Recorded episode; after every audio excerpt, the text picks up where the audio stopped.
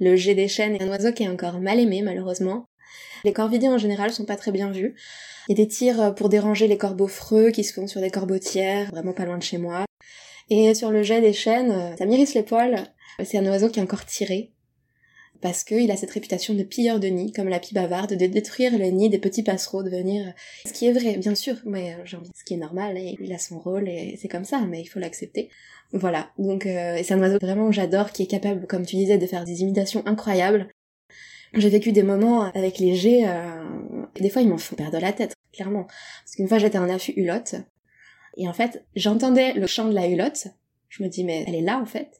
Et en fait je vois le jet qui se pose, qui imite parfaitement la hulotte.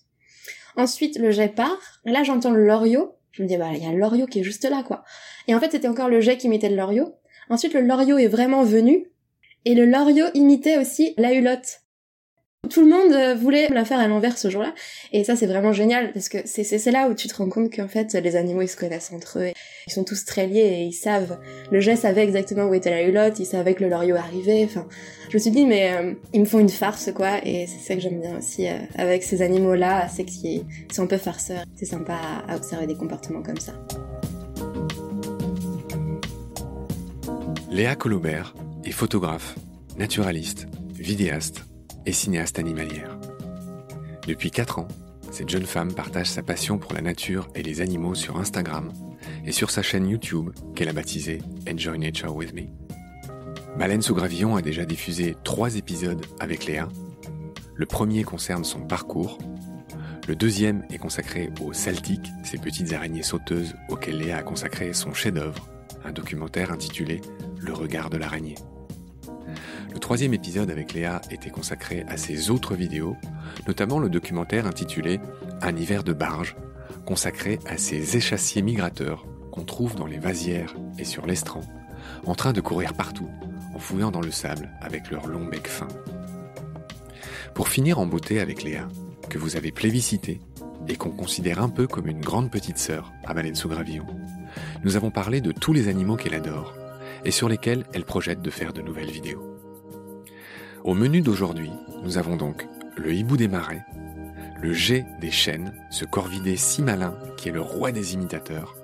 Nous évoquerons aussi le déclin des passereaux, tous ces petits oiseaux du quotidien dont les populations se réduisent sous nos yeux à une peau de chagrin, entre autres à cause des chats, nos matous tueurs, que tout le monde adore mais que personne ne veut blâmer, ces 14 millions de chats qui érodent doucement la biodiversité du quotidien, alors qu'il suffirait de les stériliser et de leur mettre un gros lot. Les animaux de nos forêts, de nos campagnes, tous ceux qu'il y a autour de nous, mais qu'on connaît si peu ou si mal, c'est parti. Salut Léa Coucou Marc On va parler des autres animaux que tu aimes, qui sont aussi tes chouchous, sur lesquels tu n'as pas encore fait de vidéo, mais que tu as pris en photo.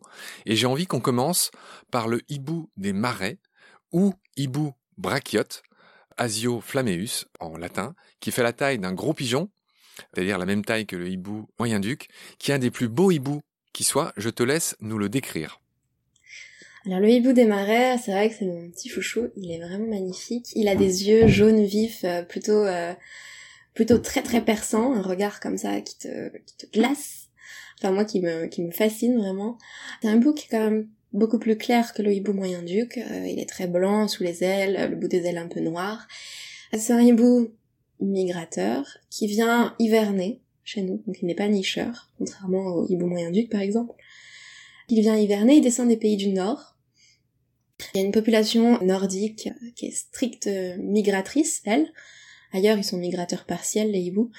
Donc cette population qui est donc Scandinavie, tous ces pays-là, ils reviennent donc à chaque hiver quand l'hiver est bien installé, ils viennent euh, sur quelques spots en France, voilà baie de Somme, choses, comme ça, Marais Breton, voilà et donc c'est un oiseau euh, qui hiverne euh, en dortoir de plusieurs individus en France. Donc euh, voilà ce bel hibou hein, qui est très sombre hein, avec des plumes un, peu noires. Il a les yeux jaunes cerclés de noir. C'est vrai qu'il a un regard incroyable ce hibou. Il est très très beau. Tu l'as dit. Euh, pour un hibou, il a des aigrettes très peu visibles qui sont repliées. Euh, c'est un peu comme le harfang. Oui. C'est un hibou, hein. on dirait une chouette, c'est-à-dire la, différence que tout le monde commence à connaître entre le hibou et la chouette, ben c'est ces aigrettes, ces espèces de, de, plumes qui se dressent sur sa tête. Et dans le cas du hibou des marais, elles sont très peu visibles, donc on pourrait le confondre avec une chouette hein, si on connaît pas bien euh, euh, les rapaces, les strigidés, c'est le nom de leur famille. Voilà. Mhm. Ce que je voudrais que tu me dises, euh, toi qui connais bien les animaux, qui les a chassés entre guillemets à l'affût de longues heures, de longues journées, mhm. c'est qu'il a une technique de chasse assez déconcertante, qui est changeante. Alors, il vole au-dessus de l'herbe, voilà, mais il peut voler de manière erratique ou rectiligne. Est-ce que tu as observé ça? Oui, oui, j'ai observé. C'est vrai que la chasse du hibou des marais me fait penser un peu à la chasse euh, du Moyen-Duc, un peu quand on observe les deux oiseaux. C'est une chasse un peu euh, un peu pareil, mais le hibou des marais des fois donne des grands coups d'aile. Ça fait des gros virages. C'est un acrobate. Ouais, c'est ça. Déjà, il vole en rase-mode, donc il vole extrêmement près du sol quelques coups d'aile, puis ensuite il, va planer. Ça donne un effet un peu de papillon comme ça, un peu comme les busards font. Mais d'un coup, en fait, vu qu'il chasse à vue, les des marais, il chasse à vue et il chasse aussi euh, avec son ouïe. Puisque les hiboux, comme tu le sais sûrement, ont des oreilles qui ne sont pas les aigrettes, hein, d'ailleurs, parce qu'il y a des gens qui confondent. Non, les hiboux ont des, conduits auditifs, des trous euh, sur la tête, et ils sont pas à la même hauteur. Ça leur permet de chasser, de capter vraiment le moindre micro-mammifère, le moindre le point de bruit de micro-mammifères. Et voilà, et c'est vrai que la chasse du hibou des marais est incroyable avec ses, ses vrilles. D'un coup, en fait, on pense qu'il va tout droit, et d'un coup, il donne un coup d'aile et il plonge, et il tombe en piqué, et c'est très beau à voir. Je rebondis un peu sur ce que tu dis. En effet, il n'y a pas les oreilles situées à la même place. En fait, c'est un petit peu comme la triangulation quand on calcule la hauteur d'une montagne. C'est-à-dire que, euh, je, pense que je vais pas m'en sortir de cette comparaison. Mais en fait, ça lui permet de déterminer, d'estimer les distances, de localiser. Voilà le bien fondé des deux oreilles qui sont dissymétriques, je crois. Oui, il me semble aussi. Dire aussi que le hibou des marais, il a des mœurs crépusculaires, donc c'est un rapace plutôt diurne, en fait, contrairement à tous ses cousins hibou et chouette, à la majorité d'entre eux, c'est plutôt au crépuscule euh, qui chasse, donc il est plutôt diurne.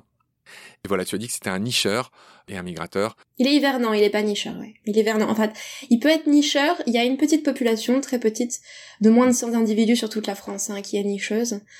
Mais ça reste très rare et la plupart des individus qu'on a en France sont hivernants seulement. Alors, on emploie des mots qui disent peut-être pas grand-chose à ceux qui nous écoutent, on va les expliquer. Les nicheurs s'opposent aux oiseaux hôtes, c'est-à-dire les nicheurs, ce sont ceux qui construisent leur nid par opposition à ceux qui les récupèrent qui récupèrent des nids abandonnés.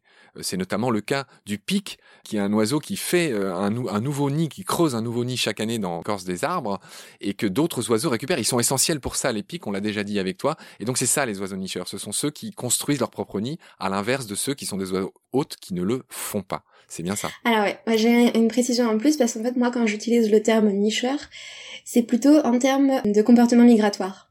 En fait, il y a des oiseaux qui vont venir hiverner chez nous, donc passer l'hiver chez nous, donc, et qui vont retourner nicher plus au nord comme euh, par exemple le fait la barge, comme le fait le hibou des marais également. Et en fait, c'est plutôt ça, moi, que je veux, que je veux dire en disant nicheur, c'est qu'en fait, il est nicheur dans les pays du Nord et il est hivernant en France. Voilà, c'était plus euh, le comportement migratoire et je pense que les ornithos comprennent, ça c'est vraiment un truc d'ornitho, euh, de dire euh, nicheur hivernant, d'opposer nicheur à hivernant. Oui, oui, oui. Comme tu dis, pourtant, le, enfin voilà, le vrai terme nicheur signifie ce que tu as défini. Oui, non mais les précisions qu'on apporte ne s'opposent pas, elles se complètent. Voilà, exactement. Et donc, pour le faire de manière extrêmement claire, nicheur, ça veut dire qu'il migre pas, et hivernant, ça veut dire qu'il migre. Exactement. Ouais, c'est ça. Voilà, donc cette précision-là est faite. On va enchaîner sur un deuxième chouchou. Alors moi, je l'adore aussi celui-là. Hein. On va passer un peu de temps sur lui. C'est le jet des chênes. Ouais. Alors, on va se faire plaisir, tu me connais, c'est Garulus glandarius. Garulus, en latin, ça veut dire le bavard. Ça n'étonnera personne, même ceux qui connaissent peu les oiseaux qui sont baladés une fois en forêt. Eh ben, c'est la sentinelle, c'est le guetteur de la forêt, le G. Tu m'expliqueras ça tout à l'heure, c'est un excellent imitateur. Le G appartient à la famille des corvidés, 130 espèces au monde. Les corvidés, hein, bah, c'est les corbeaux, les pies, les G, etc. Et ce sont les oiseaux, sans doute, les plus intelligents du monde. Il y a beaucoup d'études qui ont été faites sur ces oiseaux qui sont capables d'utiliser des outils pour acquérir leur nourriture. Avant de revenir au jet, dire qu'on a fait des expériences sur des corbeaux qui sont capables d'ajouter des cailloux euh, dans une cruche d'eau pour faire remonter le niveau de l'eau afin qu'ils puissent se saisir de quelque chose. C'est un peu comme dans la fable de La Fontaine là, avec la cigogne. En résumé, ces oiseaux sont d'une intelligence prodigieuse, ils ont une mémoire prodigieuse et pour en revenir au jet des chênes, notre bavard, notre Garulus glandarius, Et ben lui, en fait, il a plein de caches dans lesquelles il planque ben, les glands, hein, parce qu'il raffole des glands, c'est l'autre euh, partie de son nom. Euh, glandarius, ça veut dire qu'il produit des glands, hein, littéralement, en latin. Et donc, cet oiseau a une mémoire prodigieuse, il a des caches partout, et il contribue à la dissémination des chênes, puisque bah, souvent il en oublie, et donc du coup, les glands qu'il a enterrés quelque part, eh ben, ils poussent et ça donne de nouveaux chênes. Est-ce que j'ai bien résumé cette caractéristique du jet des chênes mais totalement, totalement. Il fait ça aussi avec euh, les noisettes. Il fait ça un peu. Euh, voilà, il n'y a pas que le gland, c'est vrai que le gland. Euh, il est aussi super important, voilà, dans l'équilibre général de la forêt. C'est un disséminateur, comme l'écureuil qui oublie parfois là où il a planqué son butin. Voilà, participe au renouvellement de la forêt. Le jet des chênes peut transporter 4 à 7 glands dans une poche spéciale de son bec. Et c'est comme ça qu'il va constituer ces petites planques, l'expression consacrée, elle m'a fait rire, c'est on dit qu'il thésaurise des glands, un petit peu comme l'écureuil de la caisse d'épargne, il thésaurise des glands. Tu, euh, tu as entendu parler de cette expression? Non, jamais. Jamais, jamais.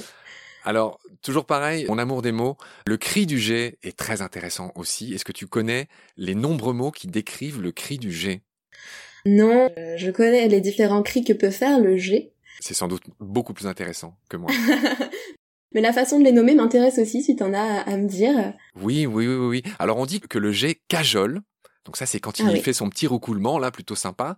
Sinon, quand il pousse son grand cri d'alerte dans la forêt, il cajacte, il cacarde, il frigulote, ou on dit ah même qu'il jase. C'est quand même magnifique. Euh, je veux dire, tu sais, les cris d'animaux, on pourrait en parler des heures. Ouais. ouais c'est incroyable. Il jase, je connaissais, mais les autres, alors là... Ouais. Et j'aime bien aussi le fait qu'il cajole. Le jet peut cajoler. Ça, c'est quand il est plutôt euh, un peu euh, doucereux. Enfin, quand il. Il roucoule. Pas son gros cri d'alerte euh, bien violent, là. Ouais. Pour ajouter, juste, c'est un oiseau qui est encore mal aimé, malheureusement. Pas très compris. Il a une réputation avec la pie bavarde, qui sont des corvidés. Bon, les corvidés, en général, sont pas très bien vus. Il y a des tirs pour déranger les corbeaux freux qui se font sur des corbeautières, vraiment pas loin de chez moi, ça, ça se fait beaucoup. Le jet des chênes est encore susceptible d'occasionner des dégâts les espèces dont on parlait avec le renard sur l'épisode précédent. Ouais, exactement. Rappelle ce que c'est un ésode pour les chasseurs. Mais alors, c'est le nouveau terme pour désigner un nuisible en fait, c'est les espèces susceptibles d'occasionner des dégâts. Voilà. Et donc euh, qui comprennent euh, bah, les corvidés, hein, beaucoup de corvidés, le renard, les blaireaux, enfin voilà, toutes ces espèces-là qui sont euh, des espèces super importantes et qu'on arrive encore à classer dans des catégories comme ça. Je trouve ça inadmissible. Et sur le jet des chênes, euh, ça m'irrisse les poils, mais euh, c'est un oiseau qui est encore tiré. Parce qu'il a cette réputation de pilleur de nid, comme la pie bavarde, de détruire le nid des petits passereaux, de venir ce qui est vrai. choper les... Ce qui est vrai. Ce qui est vrai, ce qui est vrai, bien sûr. Mais je veux dire ce qui est, ce qui est normal, il a, il a, son rôle et c'est comme ça, mais il faut l'accepter. Voilà. Donc euh, c'est un oiseau vraiment j'adore, qui est capable, comme tu disais, de faire des, des, imitations incroyables. J'ai vécu des moments avec les jets des fois, ils m'en font perdre la tête, clairement.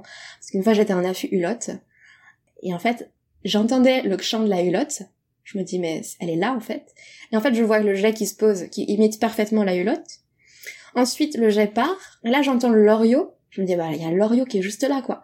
Et en fait, c'était encore le jet qui imitait le loriot. Ensuite, le loriot est vraiment venu. Et le loriot imitait aussi euh, la hulotte. Tout le monde euh, voulait la faire à l'envers ce jour-là. Et ça, c'est vraiment génial parce que c'est là où tu te rends compte qu'en fait, les animaux, ils se connaissent entre eux et, y a, et tout ça, c'est, enfin, ils sont tous très liés et ils savent.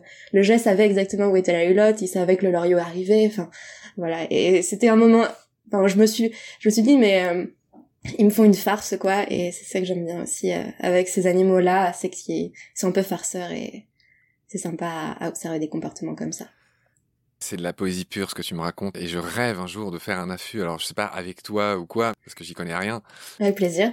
Ben, on le fera, ouais, d'accord. Bah moi, je m'invite souvent chez les gens que j'interviewe. J'ai euh, ce sans gêne là. ouais, ouais. Ah bah si, si on peut en faire des affûts à deux, euh, ouais, ouais, c'est, c'est magnifique. Euh, finir sur le jet en disant que un de mes oiseaux préférés est un autre jet qu'on trouve cette fois-ci au Canada qui s'appelle le jet bleu. Ah oui, le blue jay. Cyanocita cristata. Pour moi, c'est le plus bel oiseau du monde. Hein, J'y vais pas par ouais, Il est magnifique. Il est d'un bleu incroyable. Alors déjà, notre jet à nous, il est pas mal. Hein. Il a aussi du bleu euh, sur ses ailes. Hein. Il, a un beau beige, il a un très très beau plumage. Mais alors le jet bleu du Canada, alors là, ceux qui nous écoutent, regardez à quoi ressemble le jet bleu sur Internet. On a fini sur le jet. On, pourrait faire un épisode entier sur ce très très beau corvidé. Et on va parler, on va enchaîner sur un thème qui te tenait à cœur. Quand on a préparé cette émission, on a établi ensemble une liste d'animaux dont tu souhaitais parler, que tu connais. Et puis, tu as aussi tenu à parler du déclin des passereaux en général. Donc, les passereaux, leur nom scientifique, c'est les passeriformes. C'est tout simplement le plus important ordre d'oiseaux. Il y a 6500 espèces dont les corvidés. J'ai appris en préparant l'émission que ben, les, même les corbeaux sont des passereaux. Hein, c'est un groupe plus large. Oui, c'est très large. Dans les passereaux, ben, tu as tous les mésanges, les merles, tous ces oiseaux que tout le monde connaît. Mais il y a aussi euh, ben, les corvidés, ça les comprend. Donc c'est pour ça que c'est un groupe très vaste. Et juste pour donner une idée aux gens, j'ai dit 6500, il y en a peut-être plus aujourd'hui, mes chiffres sont peut-être pas à jour, de passereaux, rien que chez les oiseaux. C'est deux fois plus que l'ordre le plus vaste des mammifères qui regroupe tous les rongeurs. Voilà, il y a, ah oui. il y a à peu près 6500 espèces de mammifères en tout, et quasiment euh, la moitié de ces espèces, eh ben, c'est des rongeurs. Rongeurs plus chauve-souris, on a quasiment euh, les deux tiers, les trois quarts, comme nous disait François Moutou dans les épisodes chauve-souris, de la diversité de tous les mammifères du monde. Bref, je suis parti très loin dans une innovation qui fait que je serai pendu demain à l'aube, moi aussi. Je t'avais lancé sur les passereaux, tu voulais parler de leur déclin. Tu as la parole. Oui, alors je voulais parler des passereaux parce que on a perdu environ un tiers des oiseaux, euh, des passereaux des campagnes ces 20 dernières années. Toujours euh, selon des études qui ont été faites, hein, selon euh, les observations du CNRS, du Muséum d'histoire naturelle, etc. Dû notamment à l'agriculture, au mode d'agriculture plutôt intensive, pesticides, etc., intrants. Et donc, même en ville, parce que en fait, je parlais avec Marc Giraud, qui est un ami à moi, que tu dois sûrement connaître, Marc Giraud. Marc Giraud qui a un très beau prénom. Oui, Marc Giraud qui a un très beau prénom, qui est un très grand défenseur des animaux, hein, qui les défend sur les plateaux télévision, de radio en radio, qui fait tout son possible pour, euh, pour les défendre. Et Marc Giraud qui habite euh, Paris, me dit mais c'est fou, il y a plus de moineaux à Paris. C'est vrai. Et ça, il n'y a pas que lui hein, qui alerte là-dessus, hein, euh, les muséums d'histoire naturelle euh, aussi. J'ai euh, une connaissance du CNRS qui travaillait sur justement la disparition des, des passereaux, euh, notamment à cause de la lumière, de la lumière artificielle aussi. Donc voilà, comment la lumière joue sur le cycle des oiseaux, comment la ville aussi, ce qu'ils trouvent à manger en ville, plus d'insectes, etc., ça joue sur euh, leur potentielle reproduction ou non. Et là, c'est plutôt défavorable. Donc voilà, en fait, faut vraiment parler des passereaux, de leur disparition, faut vraiment mettre ça en avant parce que c'est des petits oiseaux qui, voilà, c'est les petits oiseaux qui chantent, les petits oiseaux des jardins, c'est toute cette biodiversité hyper proche, qui est facile à voir, qui est commune, mais qui est vraiment incroyable. Rien que les, les hirondelles, par exemple, c'est un bonheur à chaque fois d'avoir un nid d'hirondelles dans son garage. Et ben les hirondelles, il y en a de moins en moins aussi. Donc voilà, j'avais envie d'en parler, de mettre ce sujet-là en avant. Ouais. Et ce qu'on peut faire pour les protéger aussi? Ouais, bah c'est bien entendu et c'est très malheureux. Il y a moins d'insectes, donc il y a moins d'oiseaux. Euh, J'ajoute que les passereaux consomment aussi parfois par erreur les petites billes de plomb qui sont disséminées euh, dans la nature par nos amis, je dis ça très ironiquement, les chasseurs, et que trois fois sur dix, quand un passereau ingère une seule bille de plomb, suivant qu'elle est plus ou moins corrodée, qu'elle est plus ou moins euh, abîmée, elles sont beaucoup plus létales et ça tue l'oiseau. Ces petits billes de plomb, le saturnisme, hein, qui a quasiment exterminé aux États-Unis le fameux euh, condor euh, de Californie. Donc voilà, donc ce cri d'alerte ben, que tout le monde connaît, hein, faisons tout ce qu'on peut pour sauver nos derniers passereaux. Quoi. T'as dit moins 30% sur je ne sais quelle période de temps. Moi, les chiffres que j'ai, c'est moins 70% d'oiseaux. Ah, moi, c'est un tiers des oiseaux des campagnes. Sur un demi-siècle Sur 20 ans. Les chiffres que tu dis, c'est les mêmes, je pense. C'est juste qu'on n'est pas sur les mêmes échelles de temps ou de, de milieu. Mais je pense que c'est les mêmes chiffres, mais c'est incroyablement énorme. Moins 70%, ouais, enfin, c'est vraiment terrifiant.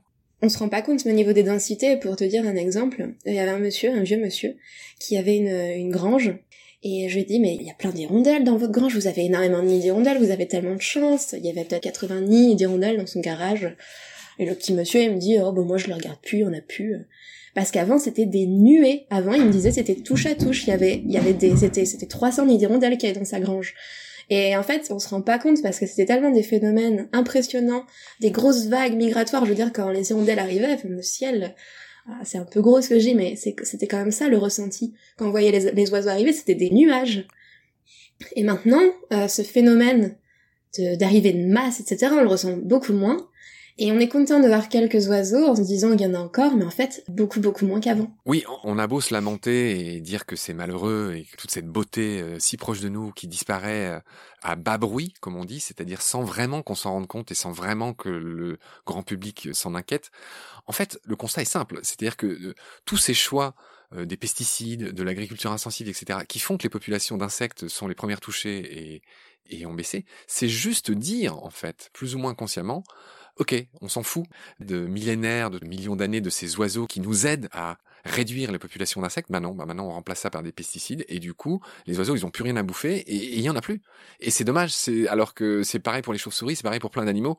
En préservant la biodiversité, on se prémunit aussi contre bah, tous ces problèmes qui sont dus aux pesticides et qui nous empoisonnent.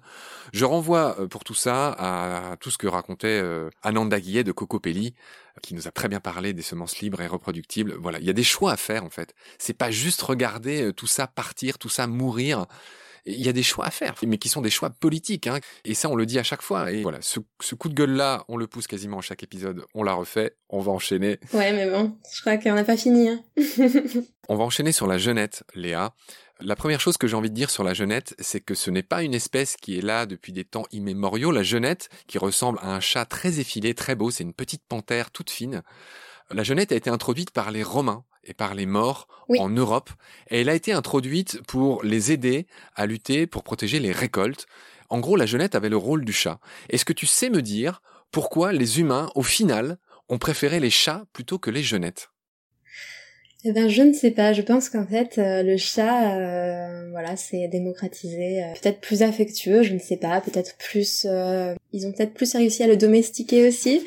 Alors, je complète ce que tu dis. La genette n'a pas été retenue par l'homme pour une raison très particulière.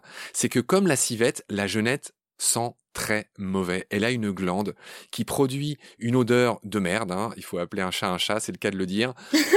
Alors la genette fait partie, comme la civette, de la famille des vivérinés, oui, des vivéridés. C'est pas un mustélidé. Des vivéridés, voilà. Chien vivrin. Raton laveur, tout ça. C'est une famille voilà qui rassemble ces animaux-là.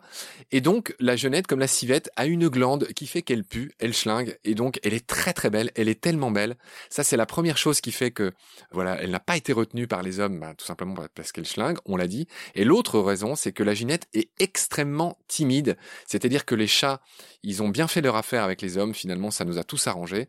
Enfin, aujourd'hui, ça ne nous arrange plus du tout, hein, puisque les chats sont responsables d'une énorme euh, disparition. Justement, on parlait à l'instant des, des oiseaux qui disparaissent, c'est aussi à cause des 14 millions de chats qui en France, leurs maîtres ne s'en rendent pas compte, mais ils exterminent les micro-mammifères, les oiseaux, les chauves-souris. C'est un énorme problème qu'il faut pas nier et c'est aussi un moyen simple de faire un geste. C'est soit de faire gaffe à ces chats, mais ça c'est quasiment impossible. Stériliser. De les stériliser, ouais. Mais juste de pas en avoir. Juste de pas en avoir. Il faut arrêter avec ça. Il y a trop de chats. Bah tu vois, moi, moi j'ai deux chats. Je les adore, hein. Vraiment, je les adore. Mais vraiment, moi, tu vois, je vis à la campagne, je vis dans la ferme.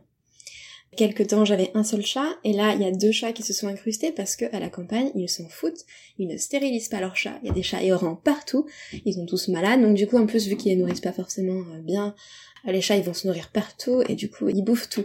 Ça va des insectes aux oiseaux, on passe par les micro-mammifères, les reptiles, les amphibiens, tout y passe. Et du coup, moi, ben, j'adore les animaux, tous les animaux, le chat n'est pas une exception, j'adore les chats, mais je me bats au quotidien avec toutes les personnes que je connais, même sur mes réseaux sociaux, je dis mais stérilisez vos chats, c'est le premier pas pour au moins responsabiliser un peu les gens face au problème du chat. Et, euh, et ça c'est un sujet qui me tient vraiment à cœur le chat. Parce que pour moi, j'ai pas envie qu'on arrive à des battues administratives euh, aux chats comme il y a eu en Australie ou comme il y a sur les îles Kerguelen ou comme il y a dans d'autres pays.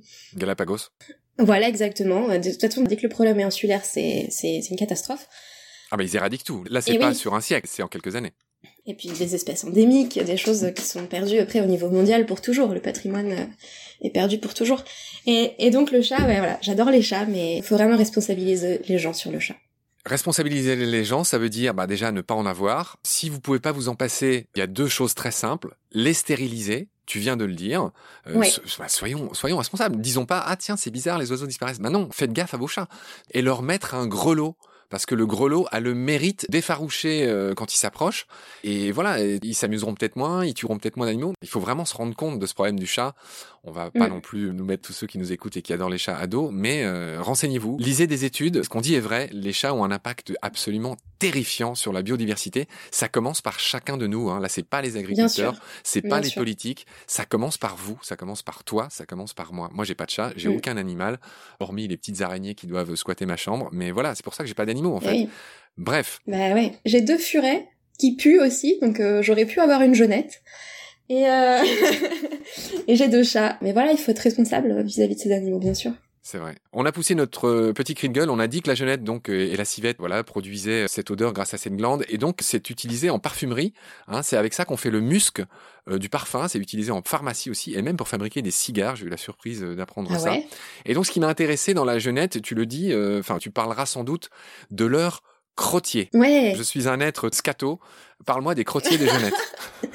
oui, alors les genettes font des crottiers, elles sont très fidèles à leur endroit, à leur petite toilette. Qu'est-ce qu'un crottier déjà? Alors un crottier, bah, c'est l'endroit où les jeunettes euh, vont faire leur petite crotte. La jeunette est très fidèle à son crottier, elle fait des crottiers qui peuvent euh, être vraiment gigantesques. J'ai vu dans les Deux-Sèvres avec les frères braconniers. Alors ils portent très mal leur nom puisque ce sont des, amoureux de la nature euh, incroyables. Nathan et Hugo Braconnier, deux frères qui réalisent des documentaires animaliers et qui ont réalisé un documentaire animalier sur la jeunette en Deux-Sèvres, puisqu'on a la chance d'avoir une grosse population en Deux-Sèvres, liée principalement à la tradition des trognes.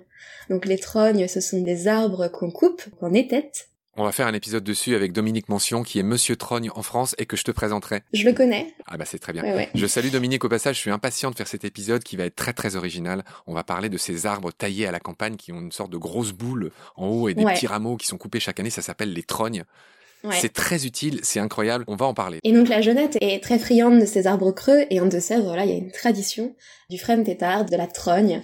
Ces trognes-là sont des foyers incroyables de biodiversité, en termes d'insectes, en termes d'oiseaux, et, la jeunette, voilà, donc vit dans ces arbres-là.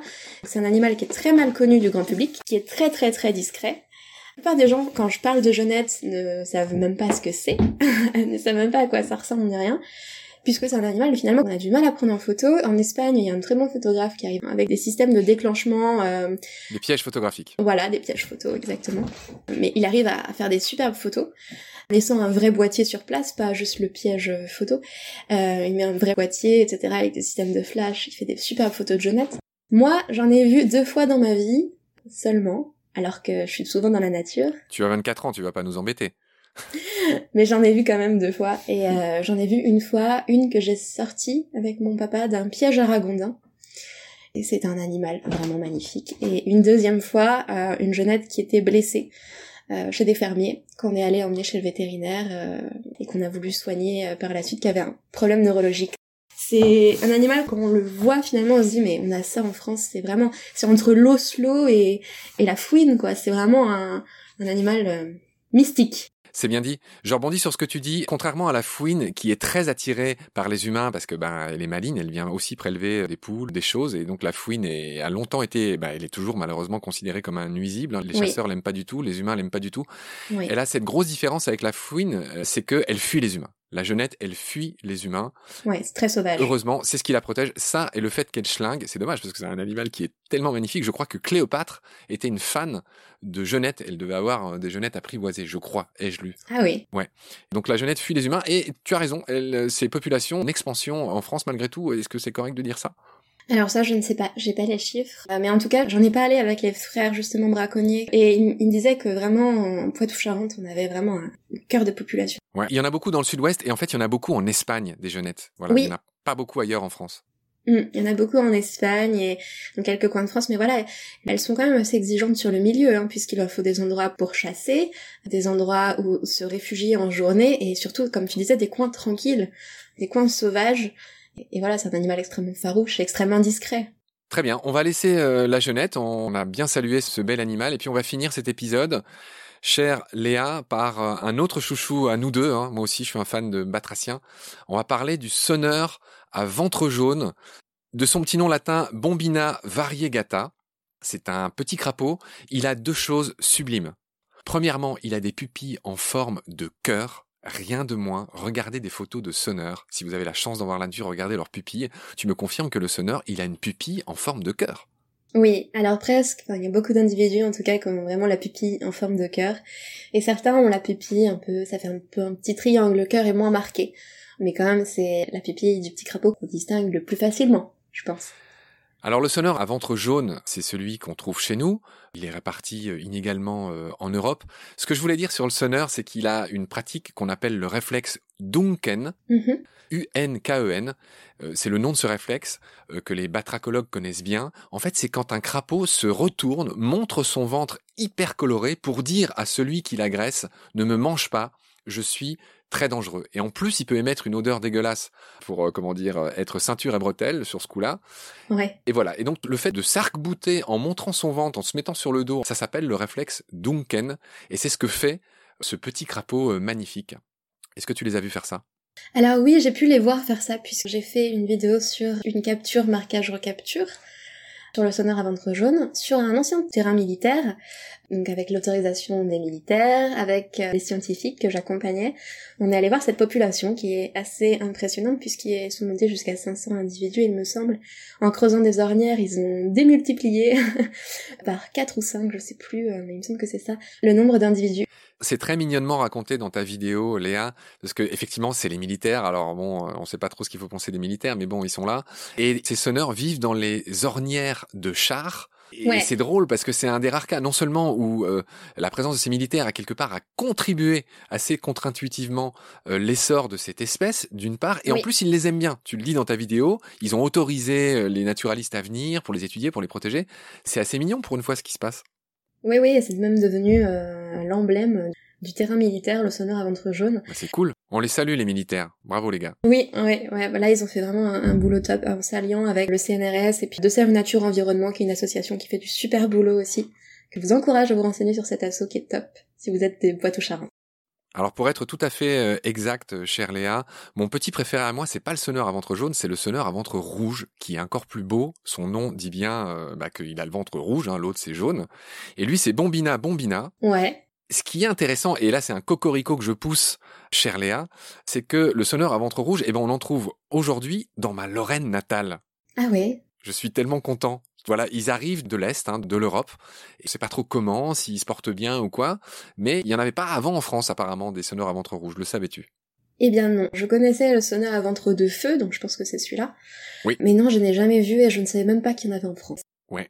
On ne cesse d'apprendre. Je marche sur des œufs, ça se trouve, c'est une blague, mais, mais bon, je sais- j'espère que la littérature que j'ai lue euh, est correcte. Ben, il est très beau aussi et j'espère qu'il va arriver parce que les amphibiens, c'est quand même le taxon le plus en danger au monde. Ouais. Donc euh, j'espère qu'il va faire son petit bout de chemin. On a fait quatre beaux épisodes avec Rémi Falki qui vont bientôt passer sur tous les amphibiens. Vous allez vous régaler. Et j'espère toi aussi. On a tout passé en revue. On a fait les, voilà, les espèces françaises, les espèces du monde les plus incroyables. Je suis impatient de les diffuser, cela. Euh, chère Léa, on arrive à la fin de ce que j'avais préparé. Est-ce que tu veux dire un mot sur euh, euh, autre chose? Est-ce que tu es satisfaite de ce qu'on a dit? Est-ce qu'on a oublié de parler de certaines choses qui te tenaient à cœur?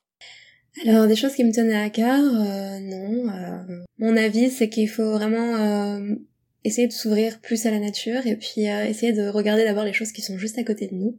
Ça, ça me semble super important. Essayer d'apprendre à connaître les petits animaux qui payent pas de mine mais pourtant qui sont incroyables et qui sont capables de faire des choses extraordinaires. Et ça commence, euh, ben moi en tout cas, j'ai commencé par euh, la macro, par les petits amphibiens, les, les reptiles, les insectes, les araignées, euh, et j'apprends encore énormément. On on n'arrête jamais d'apprendre, et c'est passionnant. Pour tous les gens qui veulent se lancer, eh ben commencez par ce qu'il y a autour de vous. Rien à ajouter. Merci Léa. Je pense qu'on a fait le tour. On a fait de beaux épisodes avec toi. Je te remercie infiniment de tout ce temps que tu nous as accordé. Avec plaisir. Je t'ai retiré à l'amour de ce petit chat euh, qui, euh, que j'aime autant que je déteste, puisqu'à un moment donné, il a fait tomber ton micro et que ça nous a obligés à réenregistrer. On lui fait un gros bisou à ton petit chat. Comment il s'appelle? Écho. Echo. Ah oui, c'est rigolo. C'est un monsieur ou une, ou une dame? C'est un monsieur. C'est un Un monsieur. petit bébé. D'accord. C'est un monsieur, enfin, qui va pas rester monsieur toute sa vie, j'ai l'impression. Non, non, non, il En va quick quick. Il Je vais... quick, quick, quick, je quick, vais d'accord, très je vais bien. occuper. Bon, et voilà, donc je recommande évidemment à tous les auditoristes euh, la chaîne YouTube Enjoy Nature with Me, que je vais te laisser dire. Enjoy nature with me. Je le dis un peu à la French, mais, mais bon, j'assume. D'accord, euh, tu as un très joli euh, compte Insta aussi. euh, voilà, on te retrouve sur Internet. Je te souhaite euh, bon courage pour la suite. On attend impatiemment tes prochaines vidéos et tes prochains docus. Tu fais cette petite différence. hein. Il y en a qui font cinq minutes, on l'a vu longuement avec toi. Mm. Et puis tu fais des docus qui sont un peu plus longs pour lesquels tu prends un peu plus de temps. Je recommande vraiment de regarder Le Regard de l'araignée. C'est un des plus beaux films animaliers que j'ai vu. Merci. euh, que tu as fait avec les moyens du bord, mais qui n'en est pas moins euh, d'une infinie poésie. Merci beaucoup. Alors il se trouve que nous aussi, et c'est ce que je voulais aussi annoncer, on a notre chaîne YouTube depuis peu. C'est Alex et Anaïs qui s'en occupent et je leur fais un gros bisou. Euh, parce qu'ils s'en occupent très bien. Donc voilà, on est maintenant aussi sur YouTube à Baleine sous Gravillon. On est, on est fiers de te tenir compagnie euh, sur YouTube. Notre actu aussi, c'est que sur notre page Facebook, on publie une galerie photo des meilleurs photographes animaliers et photographes bien sûr. Euh, et, voilà, ça vient de commencer et on les accueille avec plaisir dans nos pages pour faire connaître leur travail. Toi, tu vas aussi y passer sans doute, puis aussi sur notre chaîne, on est en train d'en parler pour euh, montrer quelques-unes de tes images. Voilà pour ma petite auto-promo de fin d'épisode. Et puis, euh, je te renouvelle ma prière de m'attendre pour aller faire un affût pour les loutres. voilà, j'espère avoir cette chance un jour. Bah, je te fais un gros bisou, prends soin de toi et à très vite. Salut Léa. À bientôt Marc.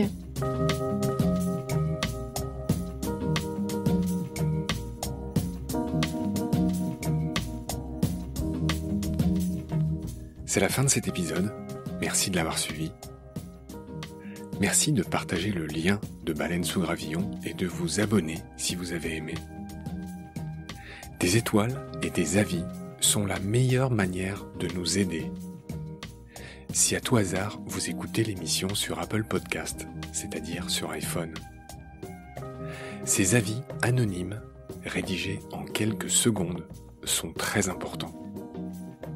Au-delà de la gloriole, ils nous permettent en effet d'être plus avantageusement suggérés dans les moteurs de recherche. Nous n'avons qu'une trentaine d'avis pour l'instant, alors que vous êtes des milliers à nous écouter chaque semaine. Je prie humblement les auditorices de prendre ces 20 secondes pour ce petit coup de pouce. Grand merci par avance. Celles et ceux qui le souhaitent peuvent aussi nous aider en faisant un don, même minime, sur le site Tipeee. Je refuse de faire de la pub pour préserver notre indépendance et votre confort d'écoute. Mais ce podcast indépendant est fait sans aucune aide. Il n'est pas monétisable et j'y consacre 200% de mon temps. En attendant de trouver un partenaire auquel je lance un appel, et avant de devoir bientôt arrêter Baleine sous Gravillon faute de financement, je remercie du fond du cœur les abonnés et les futurs partenaires qui peuvent nous aider.